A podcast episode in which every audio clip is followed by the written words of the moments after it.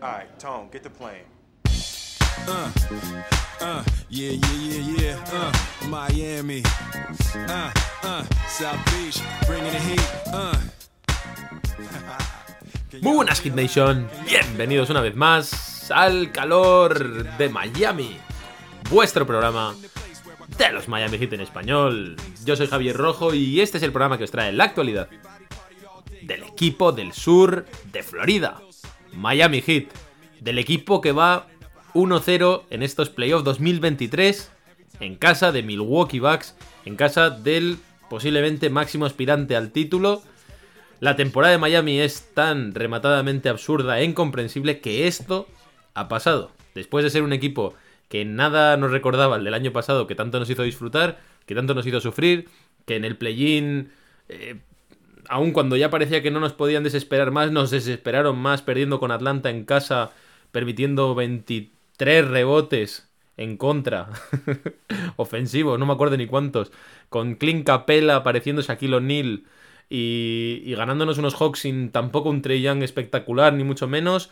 Con unos hits que después con los Chicago Bulls, cuando todos pensábamos que, quizá ya iban a perder, pues mira, pues ganaron porque Max Struz metió 31 puntazos y, y estos mismos hits pues se plantaban ahí en el matadero pensando, oye, que hemos venido aquí a Wisconsin mientras nevaba, hemos visto hoy, he visto hoy el vídeo que ha puesto José Pañeda de la primavera en Wisconsin en la que está nevando, y cuando todo el mundo pensaba que simplemente iban a poner el cuello para que les cayese la guillotina, pues resulta que cogen y desde el principio, oye, oye, que se ponen a mandar en el partido.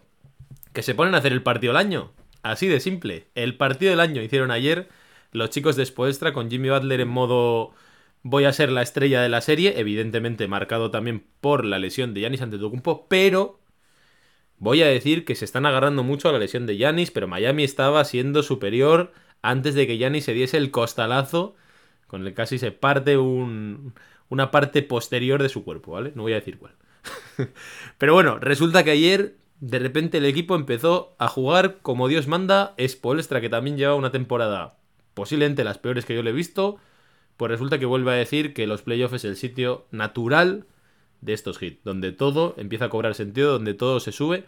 Y, bueno, pues ganaron ayer el partido.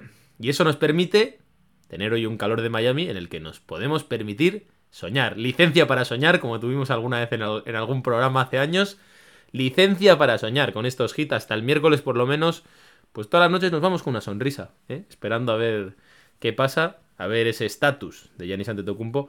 Es verdad que nosotros también hemos perdido al bueno de Tyler Hero, que se dejó la manita ¿eh? en una en una bola ahí pues, pues bueno, un poco, una jugada un poco extraña, la verdad, en la que había un balón dividido, no tan dividido, en el que parecía que Tyler no iba a llegar. Se que quedó enganchado los dedos y se partió dos. Así que nos quedamos sin Tyler para estos. Para esta postemporada. Salvo que. Oye, que Miami llega a las finales de la NBA. Porque entonces llegaría Tyler perfectamente. ¿eh? Si, si aguanta un mesecito Miami en playoff, pues ahí lo vamos a tener. Vamos a hablar de todo esto. Vamos a hablar del partido de Jimmy Butler, Mariscal, una vez más. Vamos a hablar de Bama de Bayo, que. Jugador como siempre, que nos deja algunos luces y sombras. Vamos a hablar de Kevin Love, que ayer justificó sin ninguna duda su fichaje en Miami. Da igual lo que haya hecho hasta ahora. Ayer todo, todo mereció la pena. Vamos a hablar de que Oladipo no salió incluso a pesar de que Tyler se rompiese. Que salió Duncan. Vamos a hablar de lo que esperamos de aquí en adelante en la serie. Y vamos a hablar de cómo Spolstra, pues bueno, volvió a dar un puñetazo en la mesa y dijo, eh, hemos venido a pelear. Y a pelear han venido también, como, conmigo como siempre, el profe Pedro. ¿Qué tal, profe? ¿Cómo estás? Pues muy bien, decías que para Miami el sitio natural es playoff, para mí mi sitio natural es aquí, en el, en calor. el micro, en el calor con vosotros. Y aquí estoy para hablar de lo que de lo que haga falta, para venir con la ilusión, con el borrón y cuenta nueva y, y preparado para hablar de lo que sea. Y para pelear también ha venido, como siempre, nuestro, nuestro tronista favorito, David. ¿Qué tal, David? ¿Qué pasa? Pues nada, muy bien, muy contento de estar aquí de nuevo, tenía ganas de estar aquí, sobre todo yo ya pensaba que el siguiente programa iba a ser con el diván y lo hemos podido dejar en casa, cosa que me alegra mucho y poder recuperar un poquito de fe y de ilusión en esta temporada que parecía que la habíamos abandonado hace semanas o meses incluso, o sea que bueno, poco a poco estamos aquí en la brecha. Para, para aquellos que estáis en podcast y no estáis viendo esto a través de YouTube, merece un momento meteros en el canal de YouTube para ver el degradado que se ha hecho, ese corte de pelo que se ha hecho David, de, no sé, Javi, de chico, de, Bueno, de, y ahora, de y ahora ¿no? que pasen las pretendientas, ¿eh?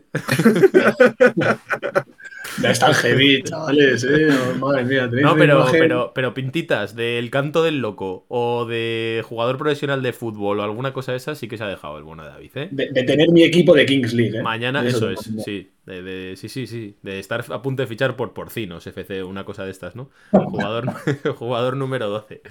Bueno, que lo mismo te empaquetamos en un vuelo, David, a Wisconsin.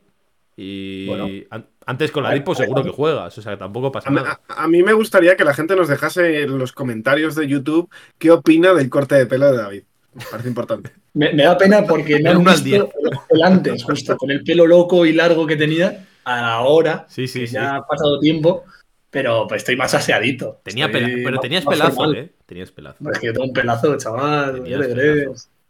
Sí, sí. Pero bueno, si me mandas a Wisconsin, esa primavera no pintaba tan mal, ¿eh? Que dices de nieve y tal, pero yo como buen chicarrón del norte, pues, pues yo lo asumiría. No pasaría nada. Aquí del norte somos todos, ¿eh? Pero tú te llevas la palma.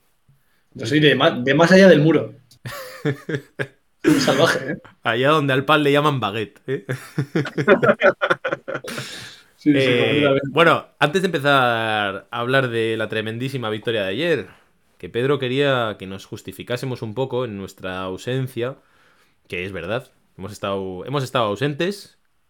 Así como voy hablando yo con casi todo el mundo, pues me dice, este año he visto mucho menos NBA que otros años, tal. Y a nosotros nos ha pasado un poco igual, porque ha habido un montón de condicionantes personales y, ¿por qué no decirlo?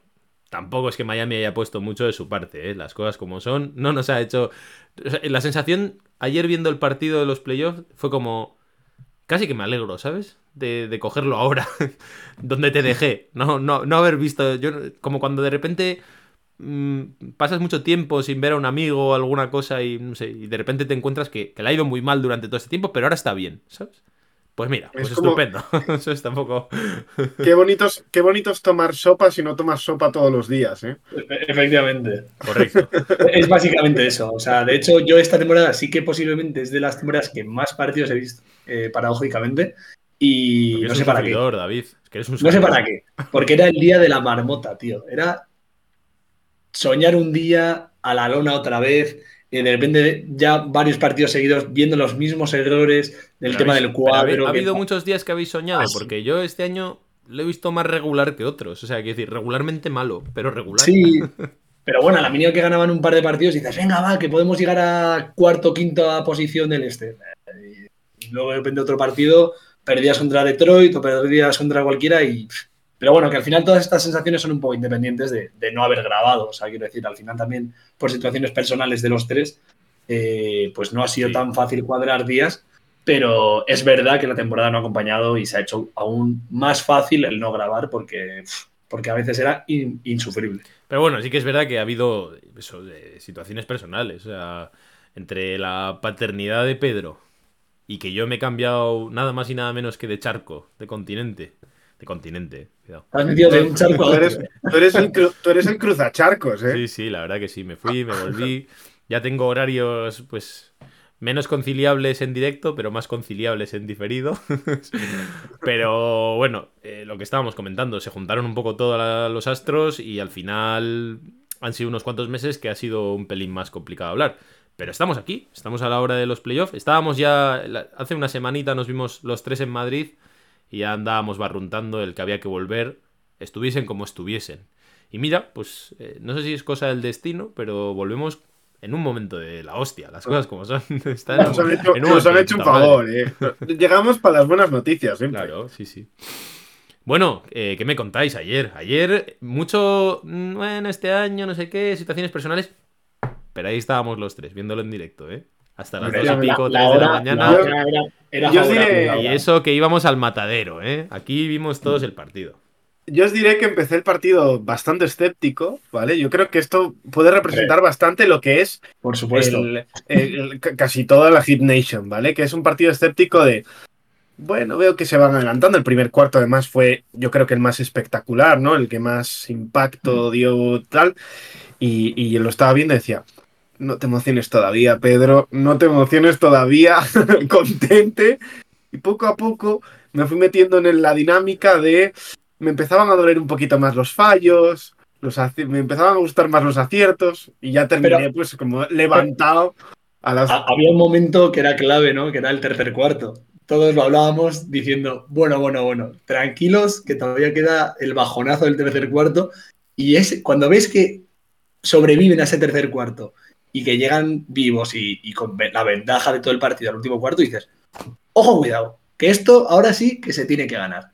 Como pues, dijiste, pero hay, una cosa que comentó Javi que es cierta eh, y que yo creo que es que que al final el dominio, o, por lo menos mi sensación es que el dominio mayor fue cuando Yanis estaba en pista, ¿no? Que ahora se habla de la lesión de Yanis, que obviamente condiciona absolutamente, o sea, Yanis es el jugador que es, ¿vale?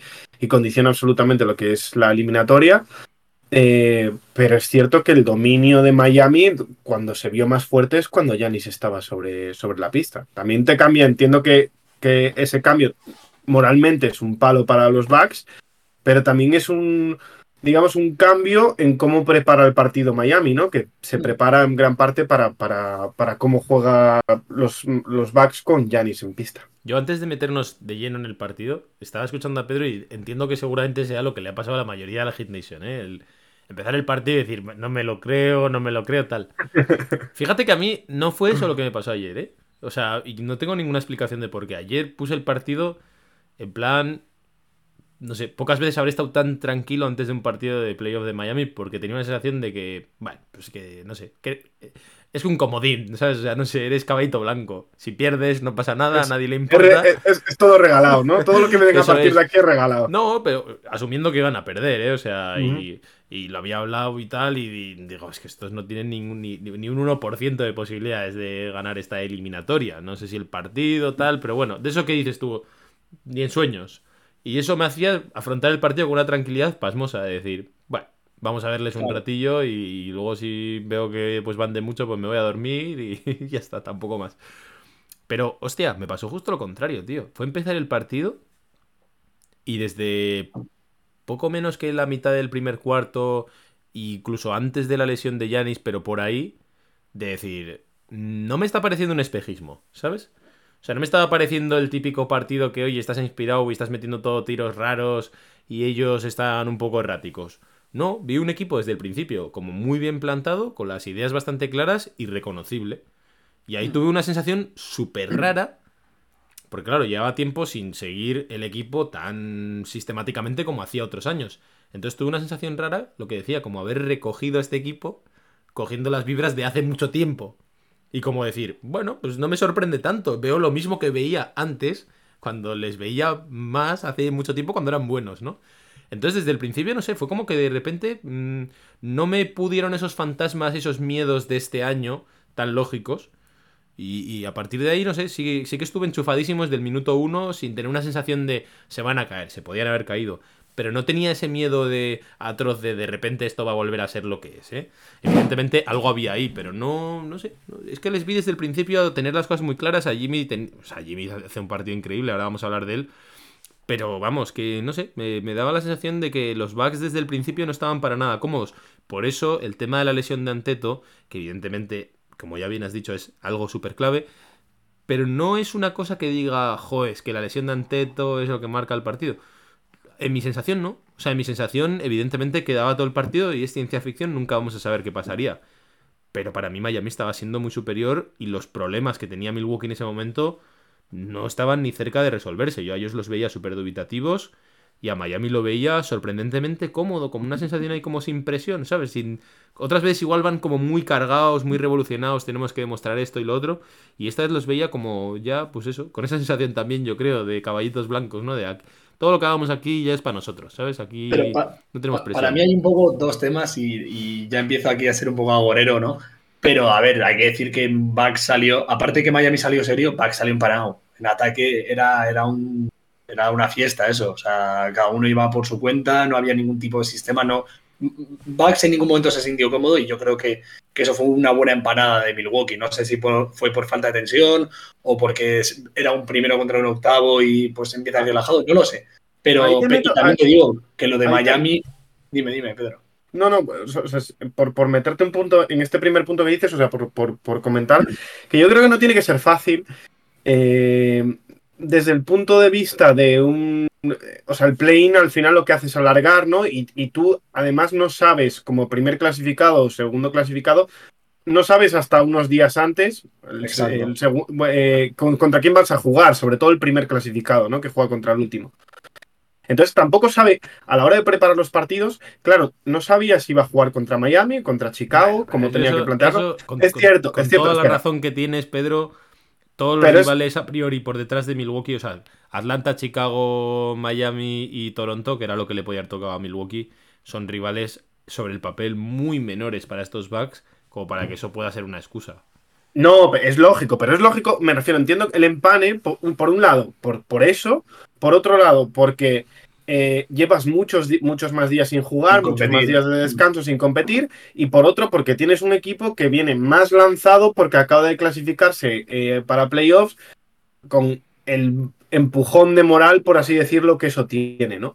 Y eso te puede llevar a que un equipo, el equipo, digamos que el, último, el último clasificado que se clasifica a través de play-in, salga más enchufado y el primero salga pues un poco más dormido. Sí, lo veo como una de las posibles razones. Otra cosa es que tendrías que ser suficientemente superior como para que no te pase ese descalabro. Eh, estoy, estoy totalmente de acuerdo con lo que dices. ¿eh? Al final son motivos que no justifican, pero hacen entender un poco, ¿no? De dónde, de dónde nace pues, este empane de Milwaukee. Y al, segundo punto del que iba era a Miami Heat. O sea, Miami Heat, eh, a mí es el miedo que me da todos estos playoffs. O sea, a mí la sensación que me da es que puede ganar a cualquiera y puede ganar ayer perfectamente a Milwaukee con una sensación de dominar el partido y de ser un rival muy sólido, pero es que el siguiente partido eh, no tengo ninguna fe en que van a repetir este sistema. Es el miedo que me da. O sea, incluso pueden eliminar a Bucks. pero David, no puedes empezar siendo así de agorero, joder. de ganar a Milwaukee, macho. Es que algunos sois eh, o sea, tenéis ganas de ir al, pozo negro, al negro. No, no, no, voy al pozo, pero que es verdad, es la sensación de este año. ¿Qué más dará? Ya, pero bueno, que, te quite lo bailado. Es que la sensación es jamás hubiese apostado un partido como el de ayer. jamás. Que a ganando, a ganando ayer, no. O sea, quiero decir, estoy muy contento, que recupere un poco la fe, pero visto, o sea, visto toda la temporada, tampoco por ser playoff voy a cambiar lo que todo, todo lo que he visto pues, durante pues, este pues igual es, la, es el momento, o sea, quiero decir, porque si no, nunca te hubieses imaginado el partido de ayer, jamás. Sí, yo sí. Llegas a tener que apostar dinero y jamás lo haces. Nunca. Ganar un partido. Pues y ahora mismo tenemos una serie nueva. Tenemos una serie en la que Milwaukee. Yo, yo, de hecho, o sea, no estaba comparando mucho el discurso que teníais Pedro y tú. entiendo lo que decís. Creo que mucha gente seguramente también lo comparta y, y puede ser. Pero a mí me parece que eso, que Milwaukee es un equipo increíblemente superior a cualquiera que hubiese tocado en el octavo. Creo que, por ejemplo, en el play-in también pasa un poco eso. Es decir, ni Miami ni Chicago van a saber contra quién van a jugar ese play-in. No tienen tampoco muy pensados si van a estar, si no van a estar, etcétera. Y aún así el partido está relativamente igualado y no hay una empanada como la que tiene ayer Milwaukee. A mí la sensación que me da, eh, viendo ayer el partido, es que los Bucks mm, realmente donde son muy superados, por lo menos de inicio, es en, el, es en la pizarra. Y ahí es donde Spolstra, que está haciendo una temporada para mí muy mediocre y que creo que es uno de los grandes culpables también este año, que es que ese era el programa que teníamos hoy, pero no, no, nos han dejado con el partido de ayer. Pero para mí realmente Spolstra le gana absolutamente la partida a Buldenholzer, que es que, eh, o sea, si tú te fijas un poco en cómo plantea Spolstra el partido, es tremendo. O sea, realmente desde el principio trata de, de minimizar la figura de Yanis, la figura de Brook López, poniendo la típica eh, pared, pantalla para que se vayan chocando allí. Que no es algo, me refiero, eh, a eso hay que decirlo, no es algo que no hayamos visto ya, o sea, es el planteamiento que siempre ha tenido estos últimos años, históricamente, Miami, contra, contra y que Miami este año mismo no le ha ido mal con Milwaukee, incluso este año tan malo le ha llegado a ganar Miami con a, Milwaukee con Giannis, etcétera. O sea, quiero decir, por una parte está eso y por otra parte está el punto de que luego lo hablaremos, pero la figura de Kevin Love, que es tremenda en el partido, digamos que hace una especie de figura Olinic 2.0 de la burbuja. Total, total. O sea, un jugador ahí para poder jugar con cinco abiertos, para poder hacer pick and roll, pick and pop con Jimmy, y tener cuatro tíos abiertos y a Jimmy ahí pegándose mamporros con todo el mundo y no dejar el drop de Brook López, del que también vamos a hablar después. Pero a mí la sensación que me da no es tanto de esa empanada, que seguramente también está ahí, sino de que, oye, que es que Miami, eh, si realmente puede encajarlo y Spolstra se pone a su nivel, sí que me parece que tiene piezas como para complicarle la vida si Milwaukee no está como tiene que estar. ¿Vale? Y ayer no lo está. No lo está, pero la sensación que me da desde, el, desde muy pronto es que Milwaukee no tiene claro el plan del partido. O sea, es que es una sensación que tengo desde el minuto uno. Y en el momento que se rompe Yanis, se quedan absolutamente descabezados. Y para mí, igual en ese sentido yo ahí me contagio un poco del aspecto crítico de, David. Yo desde el principio veía que el partido, o sea, estaba, o sea, que lo tenía que ganar Miami. Es de esos partidos que desde el, desde el segundo cuarto más o menos dices, este partido lo tiene que ganar Miami. O sea, es que era, muy superior. O sea, todo el rato, todos los momentos clave los metía Miami. Las canastitas de, de Milwaukee eran más, pues eso, puro empuje, pero sin ganas, sin ideas, tal. Lo que pasa es que, bueno, pues que Miami no es un equipo perfecto y eso hace que el partido se abra hasta el punto en el que el tercer cuarto se ponen a 5, la lesión de Tyler también tira un poco por, por el suelo los quintetos y las plantificaciones de Spuestra y tal. Pero mi sensación ayer es, y esa es la duda que me deja para el la, lesión, partido. La lesión, la lesión de Tyler y el empecinamiento de Spoelstra en meter a, aquí a los dos amigos eh, Struz y. Bueno, pero, eso, no pero eso, no estaba en el plan de partido. O sea, jugar con Struz y con Duncan, jugar con Duncan, mejor dicho, no estaba en el plan de partido. Es algo que viene forzado por una lesión de Tyler, lo cual desajusta absolutamente el ataque, que era lo que para mí estaba porque al final Miami hace 130 puntos, ¿eh? que eso es una locura.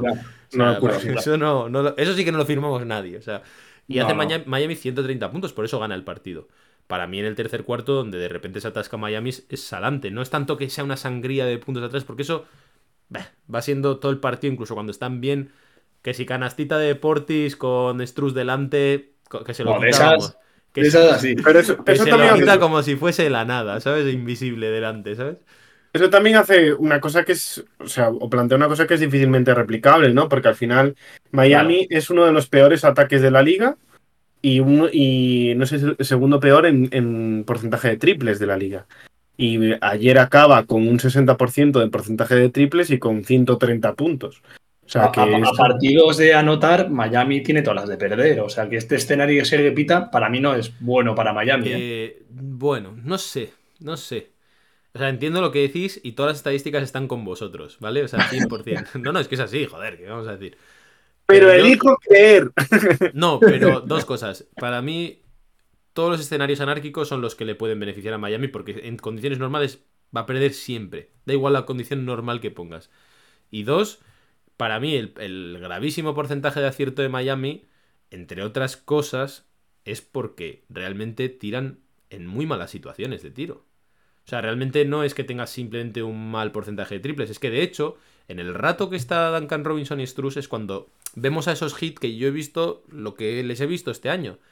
Triples sin recurso, no me la sé, me la juego, no sé qué hacer, me la... Por eso fallas tanto. Y, y, hay un punto, sí, hay un punto ahí que es que a mí me desespera absolutamente, que es el cuando, cuando hay ese bajón, ese que se apaga absolutamente todo, es eh, balones a Jimmy Evans que se resuelva, pero es que hay un punto que es que nadie más se mueve en el equipo. Son todos quietos en el triple esperando que recibirla, que van a tener un rival enfrente y pegarse el triple forzado. No hay movimientos. Eso es. Y eso, eso, es, es, el Miami que hemos visto. Pero eso, yo eso ayer solamente lo veo en el rato que está Duncan y Struz en pista con Vincent. Ese es para mí el peor momento de Miami en el partido. es un momento en el que pasas de ir 14 arriba a ponerte a 5 con ellos haciendo 2 más 1, la gente calentándose, etc. Y es el momento que, más allá de los datos que os estoy dando, es ese momento en el que dices, están todos quietos. Sí. Y ahí es donde vemos a, Bam dudar, porque no sabe qué hacer, porque le están haciendo un drop y no sabe a quién dársela y él no tiene recursos y no sabe resolver.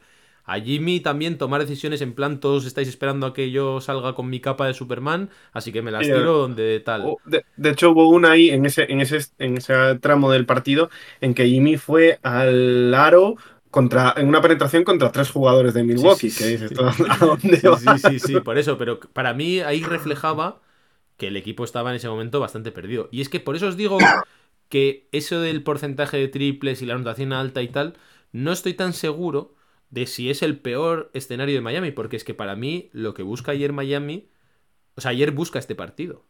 Yo no sé hasta qué punto es replicable o no, pero la sensación que me da es que ayer tiene muy claro cómo quieren jugar y lo hacen. Y a mí es lo que más me gustó ayer del partido.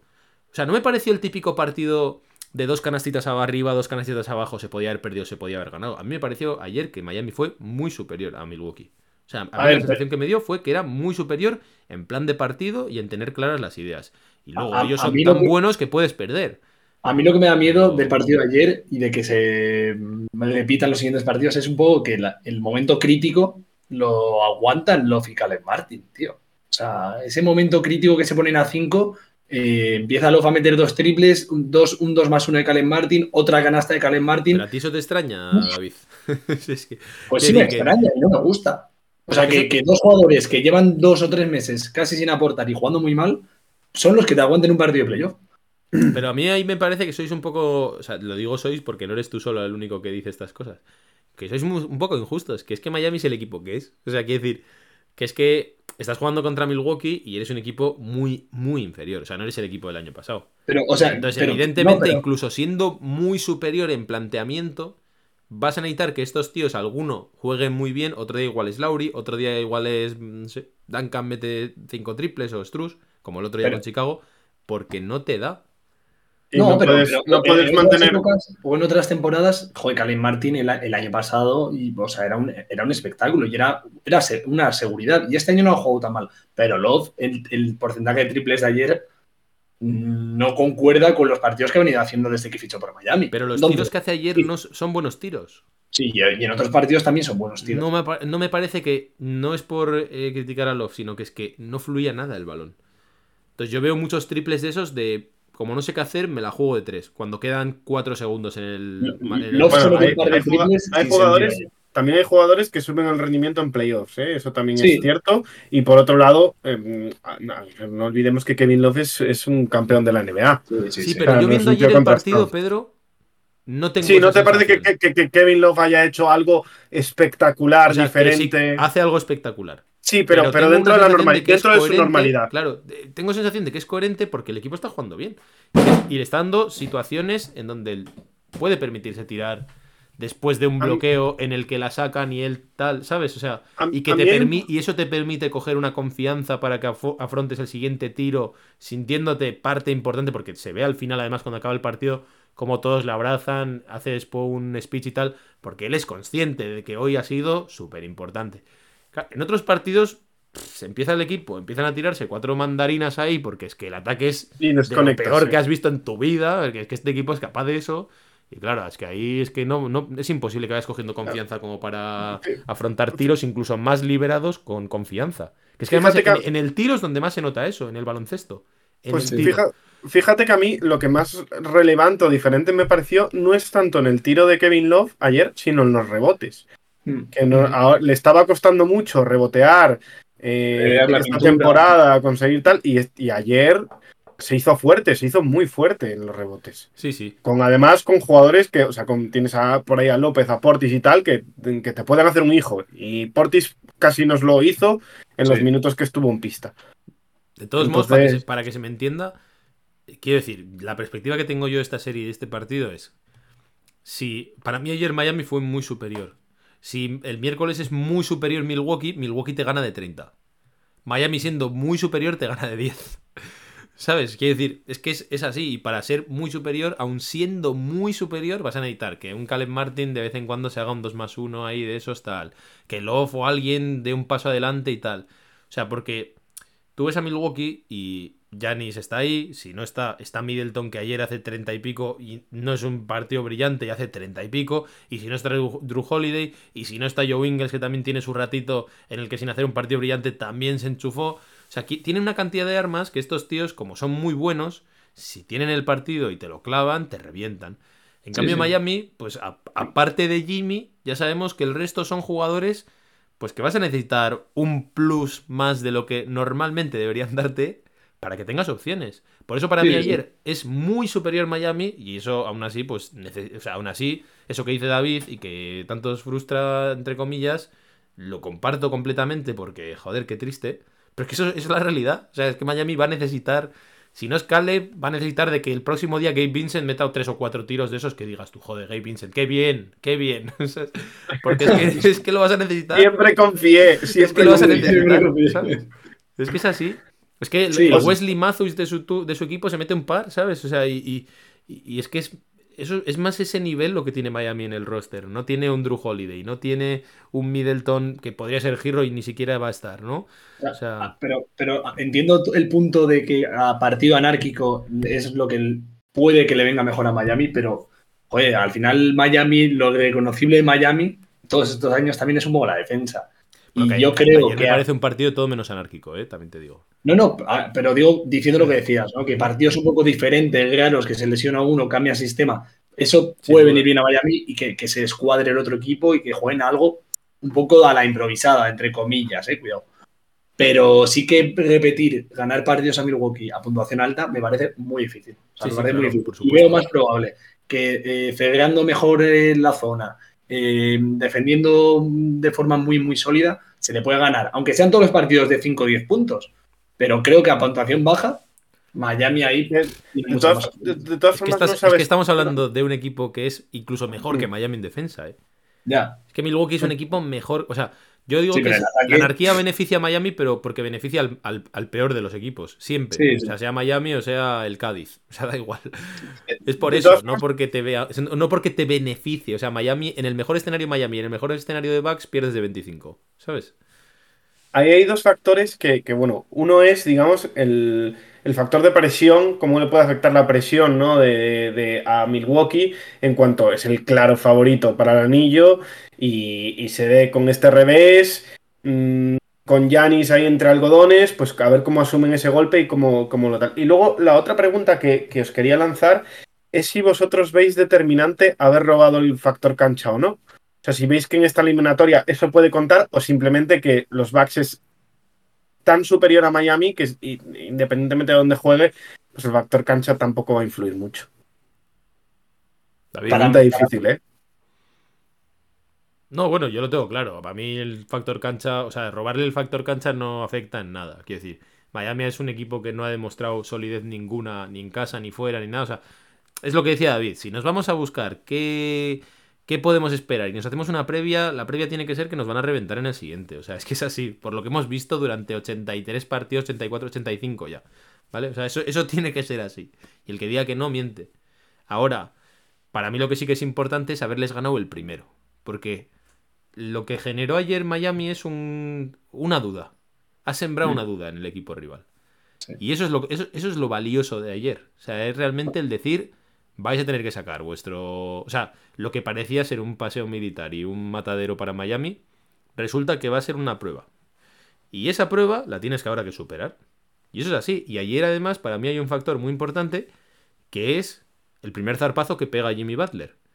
Porque para que Miami tenga alguna opción en esta serie, Jimmy Butler tiene que ser el mejor jugador de la serie.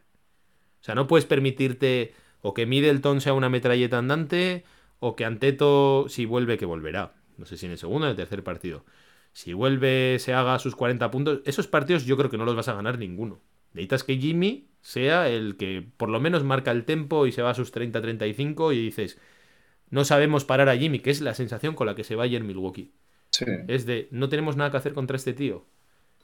Esas son las únicas bazas que tiene Miami. Ayer las plantea encima de la mesa y ahora para mí la pelota está y la presión en el tejado de Milwaukee para...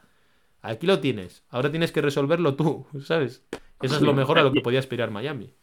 Y además, por añadir un poco lo que está comentando Javi, que lo, lo más importante de toda esta situación es que son caras conocidas. No es un Miami diferente al que ya ganó a Milwaukee años atrás. son caras conocidas. Es Jimmy Butler, es Bama de Bayo. O sea, los fantasmas pueden volver porque no es un equipo nuevo, no es un Miami Heat de, con otro, otra superestrella, otro entrenador, otro equipo. No, son los mismos.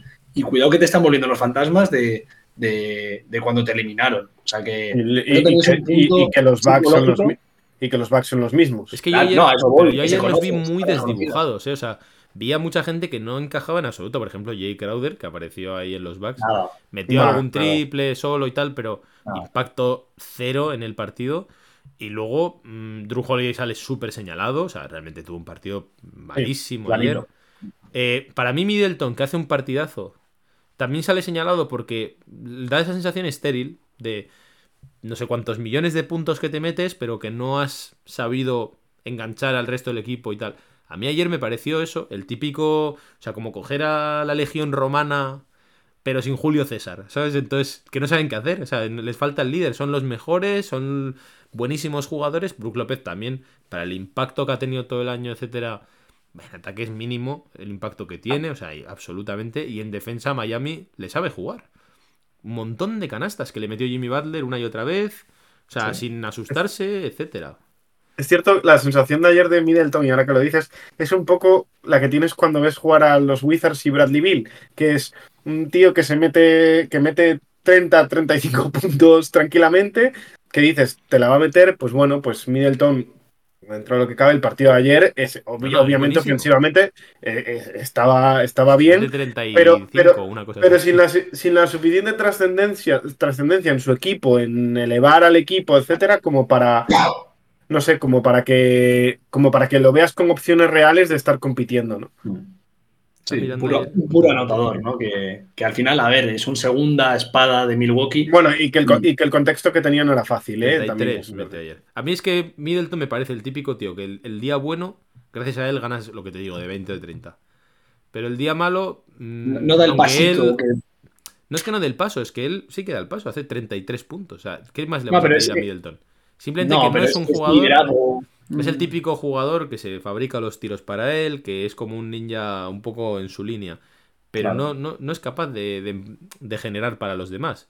Entonces, dentro de que si no se te desmadra muchísimo, no es un jugador que te preocupe en ese termómetro de confianza del equipo y de liderazgo. A mí me parece que ayer deja una crisis de liderazgo potente. Y, para mí, en el segundo partido, lo que más... Mm, para mí lo que es la clave, evidentemente, es si juega Yanis o no. Si no juega Yanis, para mí va a estar, o sea, para mí está en media serie en el segundo partido. Si no juega Yanis, tienen que ganar ese partido. No se pueden ir con 0-2 a Miami. Quiero decir, mm, lo pueden remontar, ¿eh? O sea, estos tíos incluso... Esto se puede cambiar en cualquier momento, pero tú no te puedes permitir ir 0-2. En cambio, si Miami, incluso sin Anteto, pierde el partido, para mí se acabó la serie también. es que si te ganan sin Anteto y tal, para mí no, hay nada que hacer. O sea, yo me parece que, es el momento. O sea, Miami tiene que ser una. A mí me recuerda mucho a la serie de, la burbuja, de que eso fue pura efervescencia. O sea, Miami se puso 3-0 y se acabó. o sea, cuando nadie decía, pero ¿cómo? Pero si estos son buenísimos, pero tal, 1-0, pues 0-2, oye, oye, 0-2, 0-3, hala, se acabó, ¿sabes? A casa. Pues esto tiene que ser algo muy parecido, o lo dejas muerto o como le des un poquito de vida, yo creo que, es que ellos son muy superiores, para mí está muy... Y de hecho todas las series Miami-Milwaukee siempre han sido muy psicológicas, ¿eh? es increíble. Mm. Porque la serie que mm, le gana a Milwaukee 4-0 se, están los fantasmas ahí y es Middleton quien mete el primer el punto ese la canasta en el primer partido, parece que se acaban los fantasmas y a partir de ahí ya es una caída en barrena. Pues para mí eh, está ahí. Está ahí. Pero bueno, vamos a hablar si os parece de Vamos de Valle. Nombres, nombres vamos, a hablar de, vamos a hablar de. Me estaba, deseando que llegas a este momento ya. Porque ayer, y no solo entre nosotros en el grupo y tal, que estuvimos ahí comentándolo, sino que realmente en, en Hit Twitter, Estados Unidos, etcétera, ¿no? Un poco o sea, de hecho salieron los compañeros de Five Reasons y tal hablando, ¿no? De, de, pues de que la gente se había quejado muchísimo del rendimiento de Adebayo a pesar de los números que ha hecho y de que Miami hubiese ganado un partido que te lo dicen hace dos días y no te lo crees. Pero el run run ese con Adebayo es cierto. O sea, fue cierto. Y tú miras los números y tal y son buenos, pero las sensaciones nos dejaron a más de uno bastante fríos, ¿verdad, Pedro? Sí, yo creo que, a ver, las estadísticas a veces engañan mucho en los partidos, eh, porque además también no es lo mismo coger un rebote eh, que, estás, que está disputado ¿no? en una situación tal que coger un rebote tú solo cuando no hay nadie más alrededor. Eh, y en esas, o, el tipo de asistencia que das, si en realidad estás generando, simplemente ha sido un pase que no, que no ha supuesto nada, ninguna ventaja, ¿no? Em, y yo creo que en ese punto, eh, Adebayo mm, o sea, tiene una exigencia mayor que otros jugadores, ¿no? No, no, puede, no podemos permitirnos dejar a Adebayo en la situación de. Bueno, es que ha hecho buen partido, es que ha sumado X puntos, X rebotes, X asistencias. ¿no? Va un poco en el, en el punto que hablábamos antes de Middleton también, que es el tema del liderazgo. Que es. eh, este equipo necesita el mejor Adebayo para, para pasar esta serie.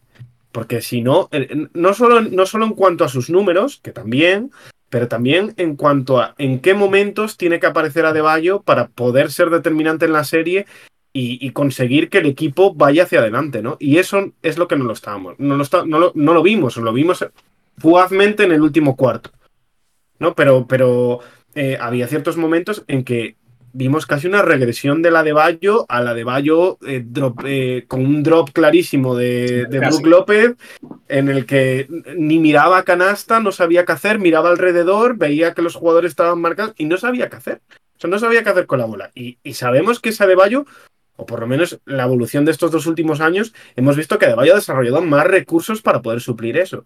Y no los estaba echando en cara. O sea, lo que tenía es pues una sensación de, de- de- de congoja, de, de- de- de miedo, de, de atenazamiento que, en teoría eh, nos, le debemos pedir mucho más a Adebayo. Y ese es el punto en el que hay el run run. No sé cómo lo veis vosotros.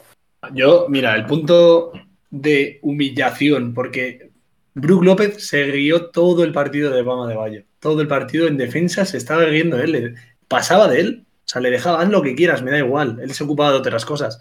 Y que Bama de Bayo no fuese capaz de aprovechar ninguna de esas oportunidades hasta el último cuarto.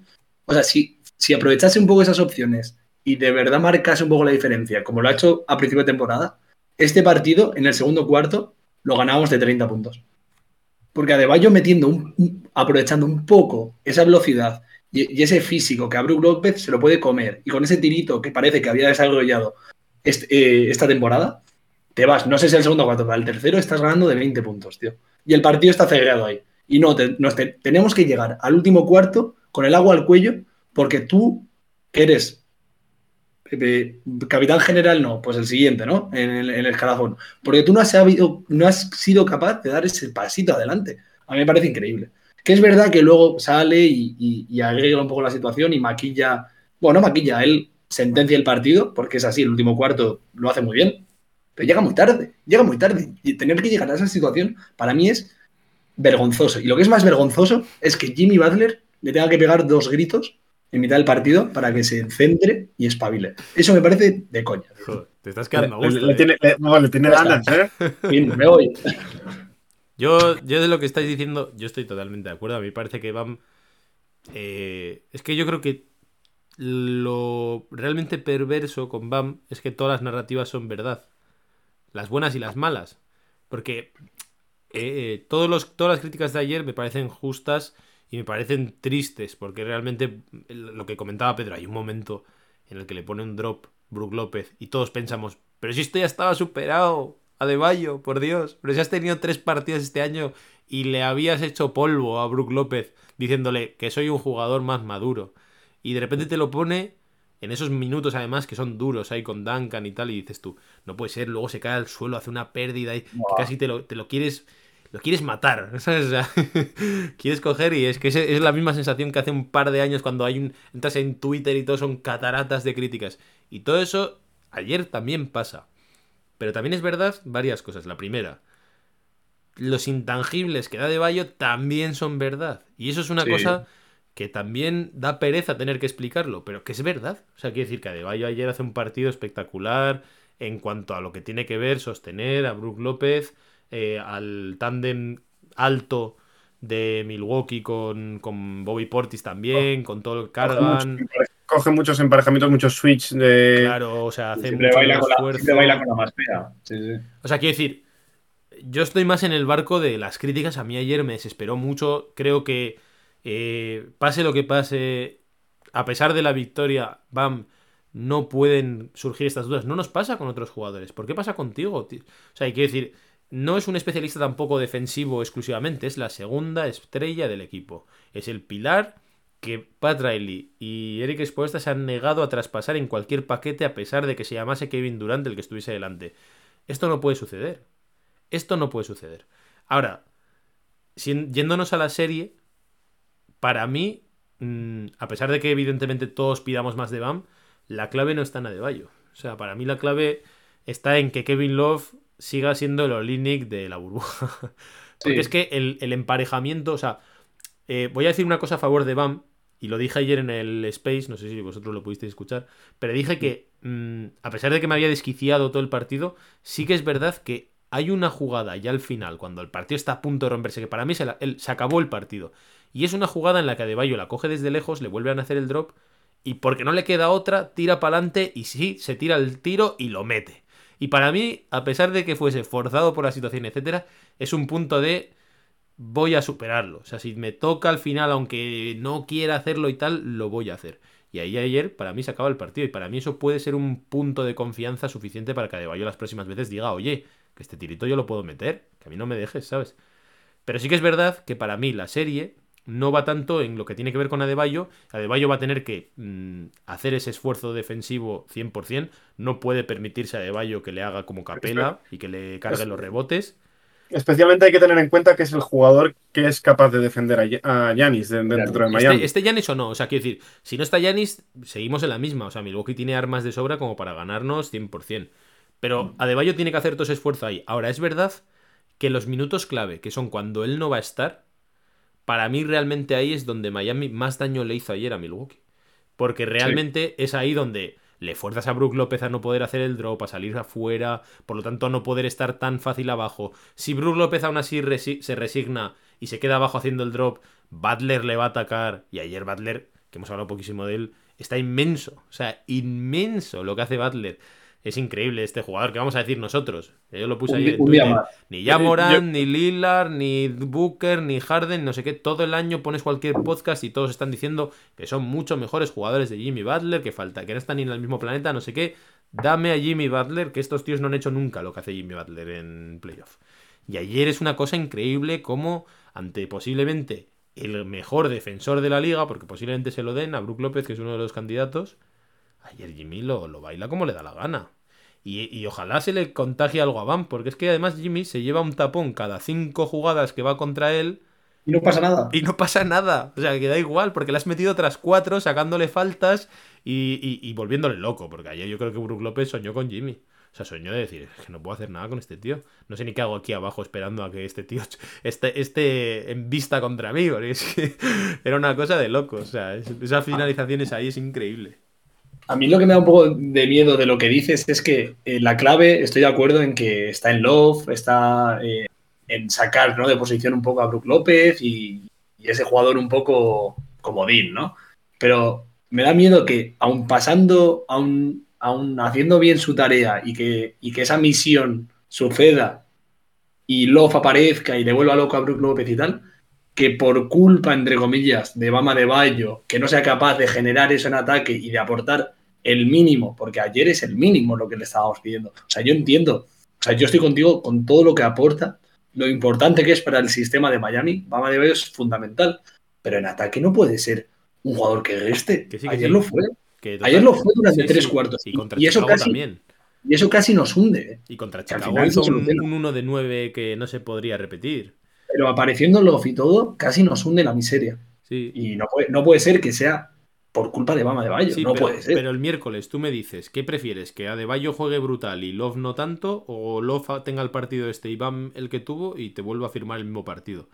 Sí, O sea, pero es que- una vez, tío, pero si es la segunda estrella, la segunda espada y tal, no puede pasar. Creo que las opciones de Miami para ganar esta serie y los partidos son mayores. Si funciona el rollito de Love, que si Adebayo está brutal. O sea, Sí, Bueno, sí, y es que al final, y es que al final también sabes que, ¿qué es lo que pasó Que con Bam- que- Bam también- el suelo de. Bam. que- No, y que sabes que Bam, independientemente de que esté mal, hay ciertas cosas que te va a dar. A eso voy, A que el suelo de Bam es muy alto, eh, también, Sí, eh, cuidado. eso, eso es, sí. Sí, pero es que yo, y, verdad. y- y las cosas como son. Es que realmente Miami, ahora vamos a ello porque así hablamos también. Miami tiene pocos plan B. o sea, ayer Sí. sale, ayer Bueno, sale todo bastante bien. Pero realmente si Love Menos- es en menos la lo- menos regular lo de- season, ¿con qué Menos lo de? Giro, ¿eh? Sí, vale, pero bueno, pero bueno, a ellos también no le está Mm. teto y tal. A lo que me refiero es a que eh, si Love no está como ha estado en la regular season, ¿qué haces? ¿Cuál es el plan B de Miami? No, No. hay. O sea, No hay. O sea, va a jugar con sí. Love y yo creo que se va a hundir con Love. Porque O bueno, o, o Cody Zeller. es que en Zeller no- ya ha demostrado que no confía. No ha jugado Bueno. nada en el play-in. En el play-in uno de los partidos lo pierdes sufriendo en el rebote como loco y aún así no cuenta. O sea, creo que está absolutamente fuera. Entonces Miami va a morir con lo que tiene, sea con Caleb, sea con Love. Y, a, eso, quería yo acuérdate, Acuérdate que Spoelstra también es mucho de, sacar su arma secreta en, un partido concreto en, una en la serie. ¿no? Eh, esto, lo hemos visto más veces de eh, un partido que, pues confía, además sabemos que Spoelstra ya lo conocemos de hace muchos años para saber que es cabezón, una persona bastante cabezona. Entonces, eh, él tiene su, esquemita con, sus, con, cómo afronta los partidos, etcétera, y llega un partido en que se desboca, se quita la camisa, se desabrocha la camisa y se saca un jugador de la manga que no había contado con él y te lo pone ahí para jugar, que resulta que es un factor X, para bien o para mal, pero te lo, te lo hace de vez en cuando. Yo no descarto que haya algún jugador que te saque de la manga. porque la lesión de Tyler, precisamente, que bueno, pues eh, ayer lo decías tú, Pedro otro año más que por H o por B nos quedamos sin saber qué pasa con Tyler en playoff. No, sabemos, no sabemos qué tipo de jugadores en playoff. Jugando bien. No estaba siendo increíble, pero. Mm, sí, bien. Estaba jugando bien, ¿eh? Estaba siendo importante. Sí, estaba jugando bien. De hecho, o sea, yo escuchando las previas y tal, mm, se supone que el año pasado, de hecho, Tyler prefería a Milwaukee por delante de Boston porque a él le iba mejor. o sea, los emparejamientos con Milwaukee le beneficiaban más eh, porque para su posición pues estaba más liberado que con los Celtics que tenían ahí a Smart, que tenían ahí a Derry White, etc. Eh, pero bueno, estaba jugando más o menos bien. Ahora el tema es, se nos ha roto Tyler Hero. Otros años esto hubiese sido un drama porque era el encargado de la ofensiva.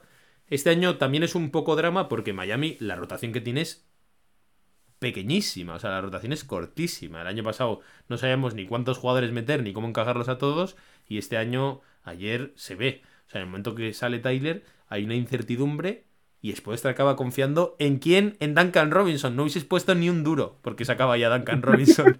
o sea, ninguno de vosotros. Y sale Duncan, lo hace fatal. Yo ya dije en el Space que también creo que no le beneficia nada eso de salir con Duncan y con Struz. Claro. Pero aquí se abre un buen pastel. Es que Miami está jugando con siete jugadores. ¿Quién va a ser ahora el número 7? ¿Qué pasa con Oladipo? ¿Y en quién confiaríais vosotros? Porque ahí, es donde entra Pedro, dice el factor X. ¿Quién? ¿Por quién apostáis vosotros? Es Jamal Kane. Es muy difícil. No, obviamente no vas a confiar en Jamal Kane para unos playoffs, ¿no? Y una serie así. Y, lo lógico es apostar por Oladipo. Pero claro, Oladipo parece que en, cuestiones de química. No, no, claro. Si, no haces ayer. A ver, que, lo que dices, ¿eh? Que de repente Spoelstra no se casa con nadie. El miércoles saca la dipo y se queda tan a gusto el tío. Y encima le sale sí, bien. Sí, y además le, pasará esto. y que le saldrá bien. recordemos, recordemos en el fondo que Oladipo también, en los playoffs del año pasado, eh, eh, estaba, un estaba un poco defenestrado, un poco defenestrado, pero estaba, que no sabíamos cómo encajarlo en la serie con Atlanta, con Giro. Y, salió por la lesión de y, salió por la lesión de Butler. O sea, si no llega a ser por la lesión de Butler y porque, porque Oladipo lo hace tan bien cuando se lesiona Butler, después probablemente igual se pasa todos los playoffs sin sacar a Oladipo o teniendo los minutos muy residuales. Entonces, también eh, entiendo que, a ver, en esas cosas es, es, por estas cabezón, pero también sabe cambiar. Es decir, que si saca un jugador, si, si se le ocurre meter a Ladipo y el Ladipo lo hace bien, yo no descarto que Ladipo siga jugando y lo intente encajar ahí en cualquier momento. Es que, si no es Oladipo, ¿quién va a ser? O sea, es que tampoco hay mucha opción. Duncan Robinson. Yo creo que va a seguir con Duncan. Yo, creo, yo creo que Spolstra tiene. Puede ser yo a Spoelstra lo que, lo que le hemos visto es que él contrajusta cuando le contrajustas, como buen técnico. O sea, es decir, ayer para mí le gana la partida. Entonces yo creo que Spoelstra el miércoles va a salir con el mismo plan. Y si veo que tú me contrajustas, yo ahí me invento otra cosa. Pero hasta entonces, ¿por qué voy a cambiar yo si no veo que tú cambias? Y para mí, Spoelstra tiene muy claro que esta serie es Jimmy y cuatro tíos ahí para tiro. ¿Sabes? O sea, Jimmy y, cañoneros. No necesito amasadores de bola, no necesito aquí otros finalizadores. Eso lo van a hacer Jimmy y Bam. Y Jimmy, Jimmy descansó ayer tres minutos. y a Deballo lo que le dejó Love porque salió bien. Pero, pero a Love lo sacas por eso, ¿eh? Por tener otro tío abierto. O sea, un, tío de rebote y tiro. Y para mí la sensación que me da es que Oladipo tiene muchas virtudes, tiene puntos en puede tener puntos en las manos Pero desgraciadamente, para mí, esa reconversión a un jugador con más tiro, que era lo que quizá esperábamos después de la lesión, no ha llegado. Y, y lo No. hemos visto este año, que es, y el año pasado también, ¿eh? el año pasado se mantiene porque en defensa es Jesucristo, Sí. pero en ataque es un ladrillero. Sí.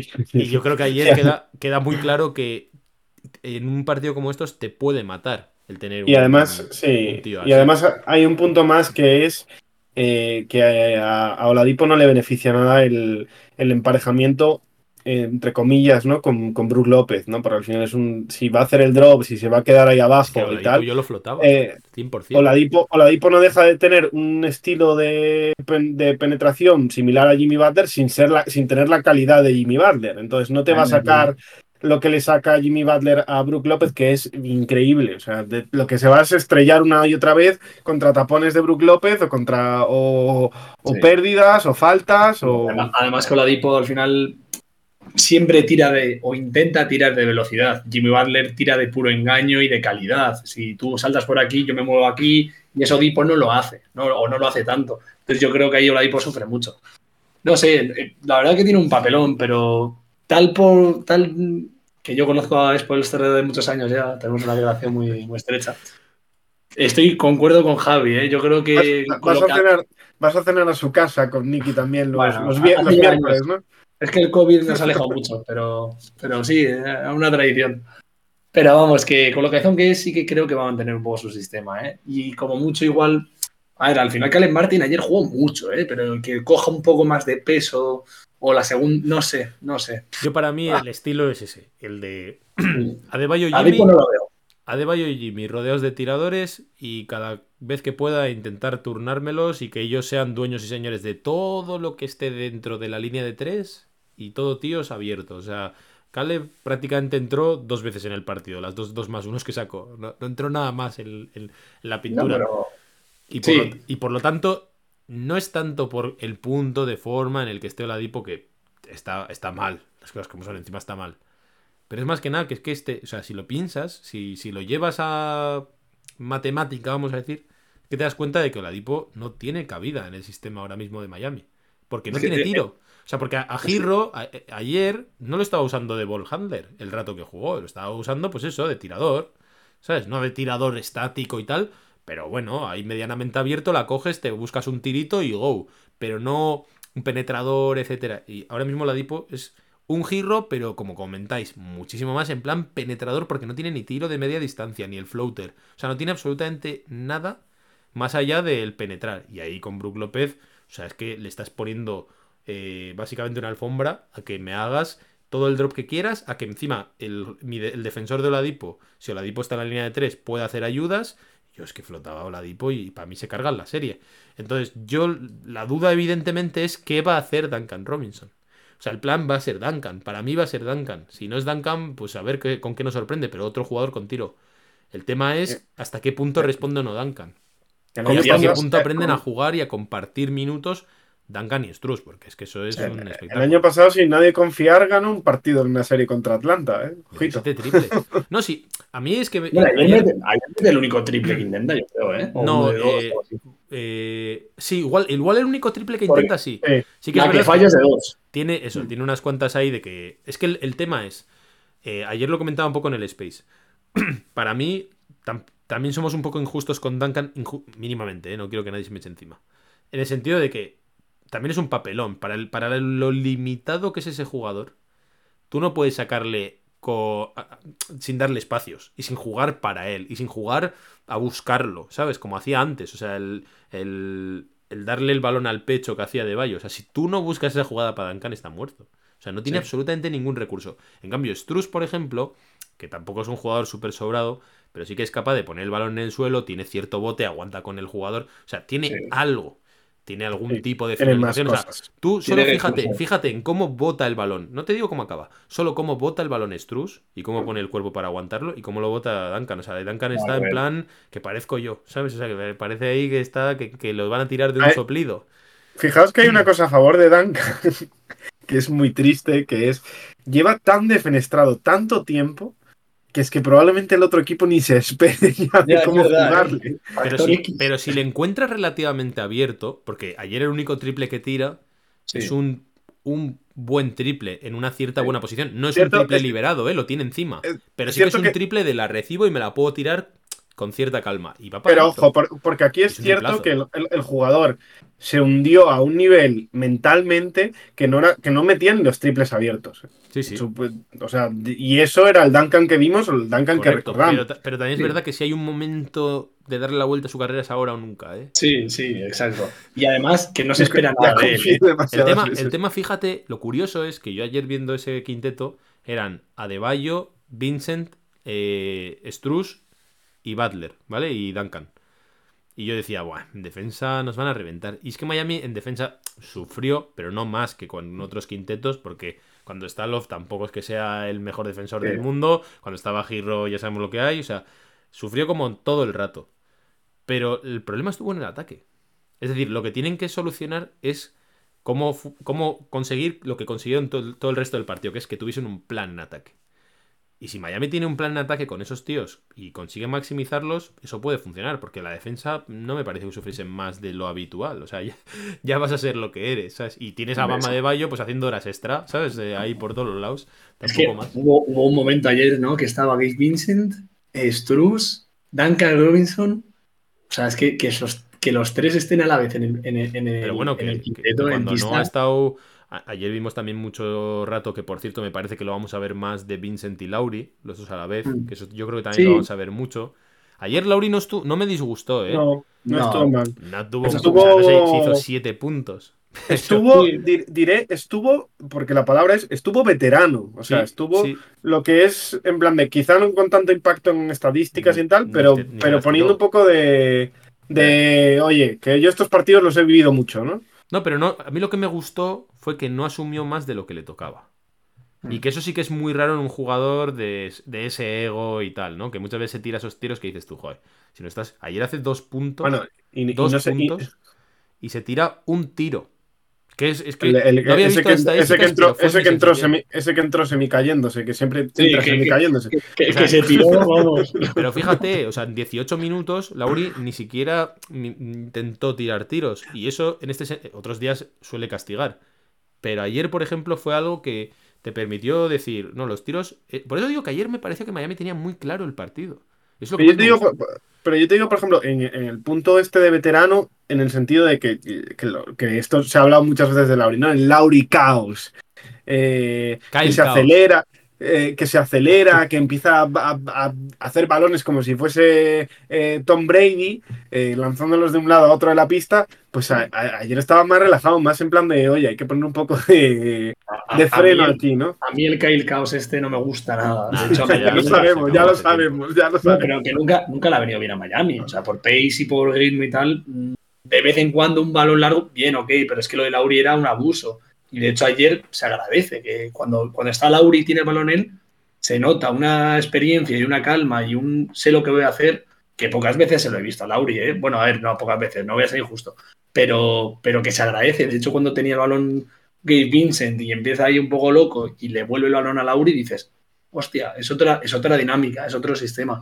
Y a mí ese Lauri es el que me gusta, no me gusta el, el que empieza a correr, se las tira. eh, no, me gusta eso, el veterano, como tú dices, ¿eh, Pedro? Ese jugador veterano que aporta lo que tiene que aportar y sabe su rol, me parece perfecto. Yo creo que va a haber un aumento de minutos de Lauri y cierto experimento con Duncan. Y yo creo que eso va a ser todo. ¿eh? No, cierto Sí. experimento. No, no le veo tampoco muchos minutos. Ayer no sé, cu- juega seis minutos Duncan. Creo que no va a haber mucho más que eso y, y seguir apostando por los mismos. Ahora, eh, a mí, por eso decía, digo, es que me parece que es un partido súper inteligente de Miami porque el día de Atlanta mete 30, 30 y algo puntos, mete Lauri y pierdes. Por eso Claro. muchas veces eso de que meta este 30, no sé qué. No, tiene que meterlos quien los tiene que meter. Y tú sabes que si para tener opciones no los tiene que meter Lauri, los tiene que meter Butler. Y contra Atlanta no los mete Butler y Palman. Y ayer los Sí. mete Butler y el que tiene que estar bien, más que Adebayo en ataque, que ojalá lo esté, porque también es verdad que estoy siendo un poco injusto, ¿eh? Si Bam realmente le plantea el problema a Brook López, que lo hemos visto en regular season, de metérselas una y otra vez, también puede ser un factor. Pero para mí el factor clave es sobre todo que Kevin Love pueda mantenerse en pista. O sea, a mí me parece una clave esencial de esta serie. Porque es que Sí. Love es éxito o muerte, ¿eh? O sea, no, no creo que haya términos medios con él. Eh, Lo sabe Spoelstra, ¿eh? De ahí que, bueno, estoy viendo un poco los resúmenes de Instagram de, de Miami, ¿no? El- la propia cuenta oficial sacaba como el típico discurso, ¿no? De, de final de partido en el vestuario de, de Spoelstra y le decía a Kevin Love, esto ha sido, o sea, esto ha sido parte tú y te necesitamos Es que yo para el, antes para él, para huracán. Sí, sí, de eh, lo necesitamos para, el huracán que viene el Y miércoles. de hecho, Y de- recordad que el año que Miami pierde 4-0, el Love Sí, en no. Olinic era Bielitsa, sí. Joder. que sale de pena, y Miami pues es barrido. De, hecho, es que se- o sea, Spoelstra lo tiene claro, ¿eh? Cómo atacar a este equipo. Sí. Otra cosa es que, que el tío de turno esté centrado, ¿no? o sea, de hecho, el al acabar el partido, al primero al que entrevistan es a Kevin Love. O sea, Sí, sí, es que eh, una cosa de locos. el partido. O sea, que es, es- el plan lo sabía todo el mundo El y plan. el hombre en cuestión. 33. el 43, Love. No, sé qué, qué, no me acuerdo qué número tiene, pero por ahí andará. No sé. Bueno, ¿qué? ¿Hacemos unas, pre- hacemos Cero. unas predicciones Cero. para la serie? o no? Venga, eh, Eh, hombre, no, sí. predic- Pff, Es que hacer predicciones que luego siempre sabemos. de Qué poco, ¿Qué vamos a te, qué poco te gustan estas cosas, ¿eh? Mm, ¿Qué podemos hacer para acabar el programa así ahí vaticinando algo? Venga, vamos a jugárnosla. Eh, Al mejor jugador de Miami. Bueno, pues que decidme, va a ser Jimmy decidme, Butler. ¿Va a jugar Yanis el segundo partido, sí o no? ¿Y quién va a jugar en los minutos de giro? Vea, yo te doy un. eh, sí juega Yanis. Y creo que mm, va a jugar. Es difícil, ¿eh? Va a jugar Duncan por altura. Un ¿Cuánto- tema de ¿Pero va a jugar tantos minutos? Ahí hay No, no, no, no, no, 20 no, no, no, no, no, no, no. 25, 30. No, hombre, habrá repartido. Y sobre todo va a haber una minutada. Giro era titular. ¿Quién va a salir titular? Es- esa es la pregunta. ¿Quién sale titular? Venga. Empieza Duncan. Y luego lo cambiarán. Y lo que va a haber es muchísimo más minutos del resto de O jugadores. sea, el quinteto sería Lauri, Butler, Duncan, Caleb y, y, y Bam, ¿no? Es lo que salió el otro Y día. yo no sé si veo tanto a. No, es Lauri por Vincent. Vale. Ahí a Lauri lo sigo Ah, sí, viendo sí, salió Vincent, del razón, salió banquillo. Salió Vincent. Eso es. Ojo, ¿eh? Es que me dejó muchos detalles el partido de ayer, ¿eh? David, Estoy de acuerdo, ¿eh? Con lo que ha hecho o Pedro. sea, juega, O sea, que- Giannis también. Yo creo que juega Yanis, o sea, es que no hay otra, o sea, tiene que jugar, lo que tú decías, o sea, es no muerte súbita, pero hostia, perder el segundo en casa, o sea, tremendo, ¿eh? O sea, que Yanis va a jugar seguro y Duncan titular y ya está. Al final yo creo que los minutos se repartirán un poco más con Struz, Dunk, eh, Martin, Lauri. ¿Por qué no veis, por qué no veis otra opción que, que, eh, pregunto, eh? lo saco aquí, que es eh, que el quinteto, o sea, mejor, me refiero a bajar posiciones, ¿no? En plan de, oye, pues que Caleb, eh, Butler jueguen más, más abajo de su posición natural y, sacar un, un Love de 4, o sea, el propio Kevin Love de 4. Yo es que creo que es el 5 suplente, tío. Podría ser. Olinic, yo creo que salía titular. Lo que pasa es que Love está mucho más cascado físicamente que Olinic, yo creo. ¿Sabes? Que son muchos minutos para cargarle a él, Tienes ¿no? que, y, Y y que, y tienes que que... el- y que el Lofa de Bayo no ha llegado a cuajar del todo, ¿no? Me parece a mí. no. No sé, no. Y aparte que no, o sea, no consigues el efecto que. No sé. Yo creo que no consigues el efecto que buscas. Que, El, es, castigo tanto a Brook López. que es eso, es dejar a un tío ahí solo dentro y, y el resto todos abiertos, ¿no? Si tienes a Batlería de Bayo. Yo creo que juega Yanis, pero no tengo claro si es lo mejor. Porque yo ayer hay un detalle que se me ha olvidado comentar, que es que me, me quedé flipando de que Baden-Holzer pidiese el challenge en el puñetero primer cuarto Ya. por una faltita que era la segunda de Drew Holiday. Pero bueno, chicos, estás jugando contra el octavo en casa, ¿sabes? O sea, que no sé, al principio me quedé un poco dando, digo, ¿van sobrados o están muy nerviosos? Y conforme iba pasando el partido, me parece que estaban nerviosos. Entonces, yo creo que, va a jugar, va a jugar Yanis, pero no sé hasta qué punto es porque están realmente nerviosos, que igual está forzando, que igual no está bien, que igual no puede jugar tantos minutos Y por lo tanto es más el intentar generar algo psicológico, pero que como Miami lo aguante, igual le das otro golpe el doble de fuerte, ¿sabes? O sea, va, va- va- va a forzar, pero simplemente porque es que perder el segundo partido es, mu- es muerte. Y Y, luego, y de hecho es verdad lo que dices, Javi, de lo del challenge y tal. O sea, bueno, el inicio de, de Bucks es completamente errático, de faltas en ataque, Love sacando eh, unas cuantas cargas, eh, Miami súper inteligente en ese aspecto, ¿no? Desquiciando un poco a Bucks. Ese inicio se veía que Bucks estaba de los, vamos, de los nervios máximo. A ver, el, el mi- el miércoles, el miércoles van a salir a morder, ¿eh? Hombre, sí, Van a salir absolutamente a morder. sí, sí, sí. y, y Miami también, Pedro. No Y, de titular, me hubiese gustado decir lo que vais a lo que habéis dicho vosotros, pero bueno, yo creo que el titular va a ser Struz. O sea, yo creo que va a ser, pues eso, ¿no? Vincent, Butler, Struz, Caleb y Adebayo. Aunque me, aunque me mola, ¿eh? La versión de Duncan para jugar hacia Duncan. Porque es que siempre lo ponemos ahí de como... O sea, si no juega con Adebayo, ¿quién le pone esos bloqueos? Pero yo creo que va a ser Struz porque Spolstra siempre pone a Struz cuando... cuando Es cierto, pero es- pero es- Struz. Pero es más, es más factor determinante. Yo creo que. o sea, su- y suele salir más en los inicios de, de- de partido con Duncan. Y, y creo que además a Duncan le suele venir mejor, porque Sí. es como el típico jugador que tiene que empezar bien para que, como efecto bola de nieve, ¿no? Que se va haciendo más grande, más Es que grande, más grande. la mejor arma que puedes tener para jugarle el, el, el drop a Brook López. Mm.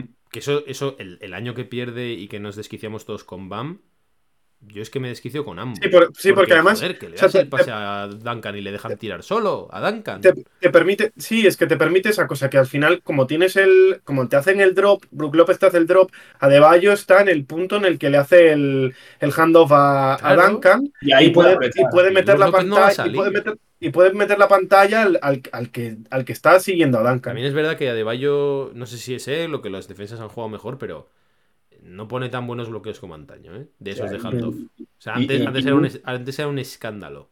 Una falta en ataque por partido le cae, ¿eh? Poniendo el bloqueo. Sí, sí. O sea, es ridículo también ese aspecto. Sí, Pero bueno, ya, ya, Pero yo bueno. ya me he metido mucho con Pam. Eh, en principio juega Yanis. Todos tenemos claro que juega Yanis. Por lo tanto, si juega Yanis, al final, tanto la lesión de Yanis y tal, pero el más perjudicado es Miami con Hero. Mm, Así que ahí sí. lo dejamos. Bueno, dejádnoslo vosotros en comentarios. ¿Quién va a jugar? ¿Por qué no juega Oladipo? ¿Estáis de acuerdo con nosotros? Eh, Del 1 al 10, ¿qué punto hay? El pelo de David. Correcto. ¿Y qué os parece la vuelta del calor? Que vamos a estar aquí cubriendo los playoffs y si ganan con más ganas y si pierden pues seguiremos aquí pero no tan felices como hoy. Así que esperemos que estéis felices, os dejamos esto hasta el miércoles y oye, que así a lo tonto, qué tonto y qué bien, ¿eh, Pedro? Así que a lo tonto y qué bien, pues nos han alegrado este estos playoffs. te diré una cosa, ¿eh? A llorar y al matadero. Este inicio de semana.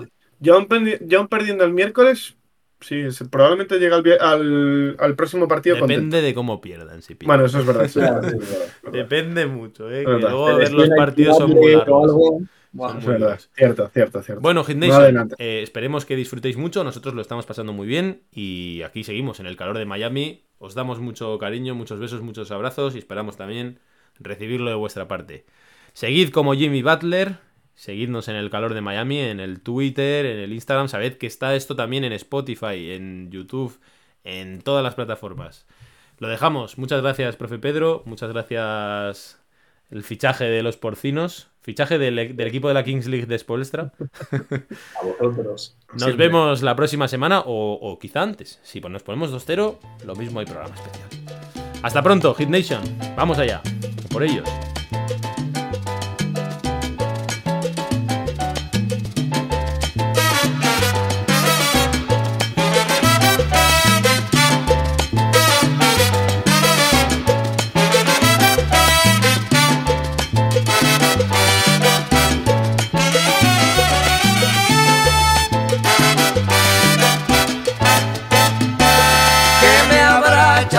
Chica que me tiene arrebatado, que me tiene medio loco, que ya estoy enamorado. Quizás serán sus ojitos, o tal vez su caminado, o quizás esas cositas que en su casa ella me ha dado.